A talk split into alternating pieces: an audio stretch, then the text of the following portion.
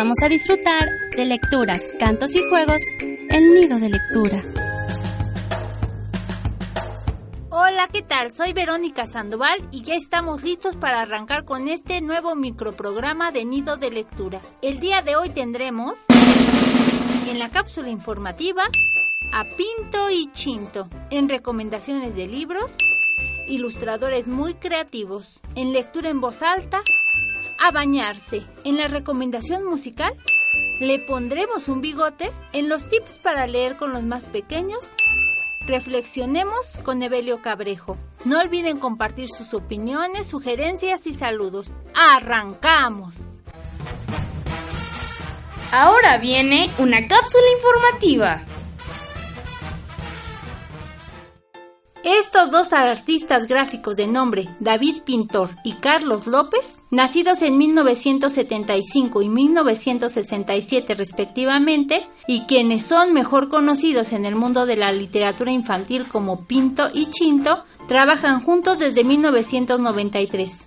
Así es, más de 25 años juntos. Este increíble dueto comenzó a trabajar en la publicación de viñetas, en su mayoría políticas, en el diario La Voz de Coruña, donde continúan haciéndolo, incursionando en el entorno editorial infantil en el 2001 y tras más de 20 libros se han convertido en los autores más galardonados y prolíficos de Galicia con los premios Merlín, Reina Lupa, Martín Sarmiento, Pura y Dora Vázquez, seleccionados en la Feria Internacional de Bolonia 2007, 2010, 2011 y 2013, la Bienal Internacional de Bratislava y Premio Especial del Jurado en el Festival del Libro Infantil de Corea, Nami Island. Aunque la mayoría de los libros publicados están hechos entre los dos también cuentan con trayectoria individual. Entre sus libros más populares se encuentran Minimalario, Cuentos para niños que se duermen enseguida y mi favorito, Ni come el pelón. Todos ellos de la editorial Calandraca. ¿Aún no conoces su trabajo? ¿Qué esperas?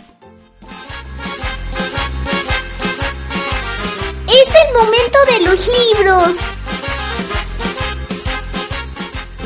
Esta quincena les traigo libros que permiten incentivar la creatividad con unos personajes que se arman y desarman, que aparecen y desaparecen. De Editorial Combe le pondremos un bigote. Este libro pertenece a la colección La Cereza y puedes descargar la canción. En un principio no hay nada, pero mágicamente van apareciendo cosas que forman a un personaje increíble. Primero aparece una gran cabeza, una cereza para hacer la cabeza, después aparecen tres hormigas que harán la barriga, y así sucesivamente aparecen algunas cosas que no tenemos ni idea de por qué están ahí. El segundo libro de la factoría K de libros, A bañarse. En esta curiosa historia aparece un león que después de que se quita el traje se convierte en un oso, pero este oso está vestido y sucesivamente tiene que irse quitando las prendas de la ropa ¿para qué? Pues para bañarse. Y por último, de Calandraca, Nicómedes el Pelón. Nicómedes el Pelón es un tipo guapo de grande cabellera color roja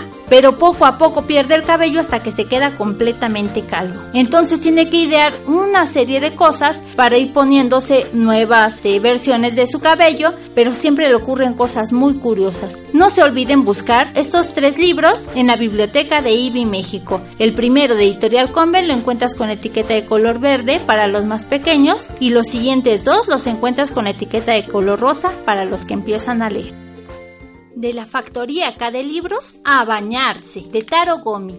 León, a bañarse, quítate la ropa. ¿Qué dices, mamá? ¿Quitarse la ropa un león? Bueno, si no hay más remedio, paz, fuera, sas. Ya está quitada. ¿Sabes quitarte la ropa tú solo? Sí, mamá, ponérsela es algo muy difícil, pero quitársela es muy fácil. ¿Ves? El chaleco se desliza solo. Desabrotonamos la camisa y sale enseguida. Soltamos el cinturón y plof. Se caen los pantalones. Tiramos de la punta de los calcetines y fuera. Quedan los calzoncillos pero es lo más fácil. Movemos el culito y plis plas, ya está. ¿Ves, mamá? Ya estoy desnudo. Voy a meterme a la bañera. Oh, no, pero si eres un oso. A bañarse, a bañarse, quítate la ropa. ¿Qué dices, mamá? ¿Quitarse la ropa un oso? Bueno, si no hay más remedio, a bañarse de Taro Gomi. No olviden venir a consultar este libro porque hay que complementar mucho la ilustración con el contenido textual. Lo encuentran en la etiqueta de color rosa. Tipsitos para leer con los más pequeños.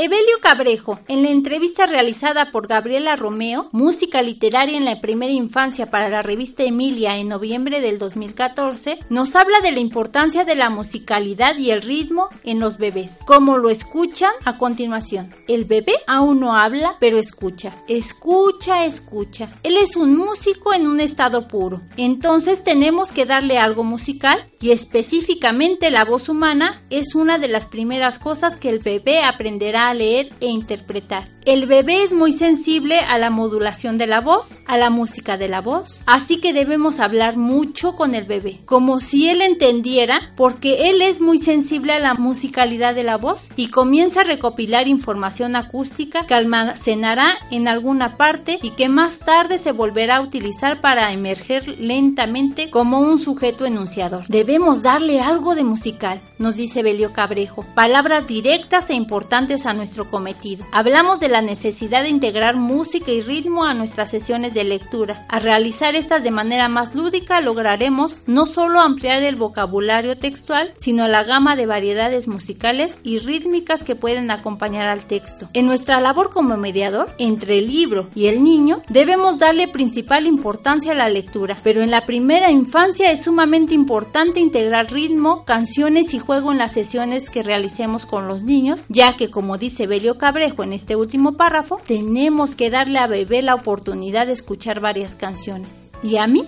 me gustaría agregar melodías y ritmos. La entrevista la pueden escuchar completa en la revista Emilia.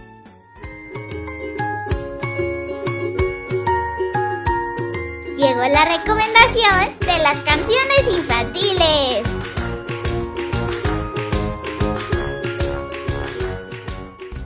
¿Qué dicen? ¿Han ido integrando ya su repertorio musical? Ahora les comparto una canción más para ello. Vamos a escuchar la canción de Le pondremos un bigote de la colección La Cereza de la editorial Conven.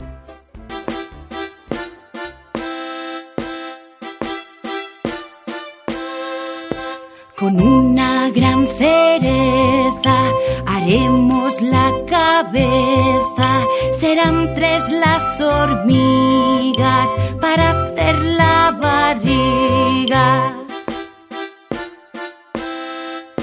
Poniendo dos linternas, tenemos las dos piernas, un pez y el otro pez. Así quedan los pies.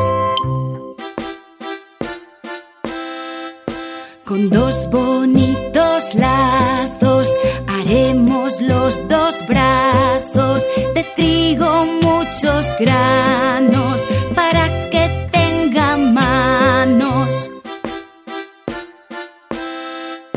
Nariz, ojos y boca es lo que ahora toca y a este monigote le pondremos un bigote. No olviden escuchar a Natalia y Emiliano en Lecturas del Carrusel la semana entrante y compartir sus opiniones, sugerencias y saludos en las redes sociales de IBI México. Lorena Rosales y Gustavo en los controles y una servidora decimos chao. Nos escuchamos en 15 días. ¡Uy, así que chiste! Ya terminó el programa.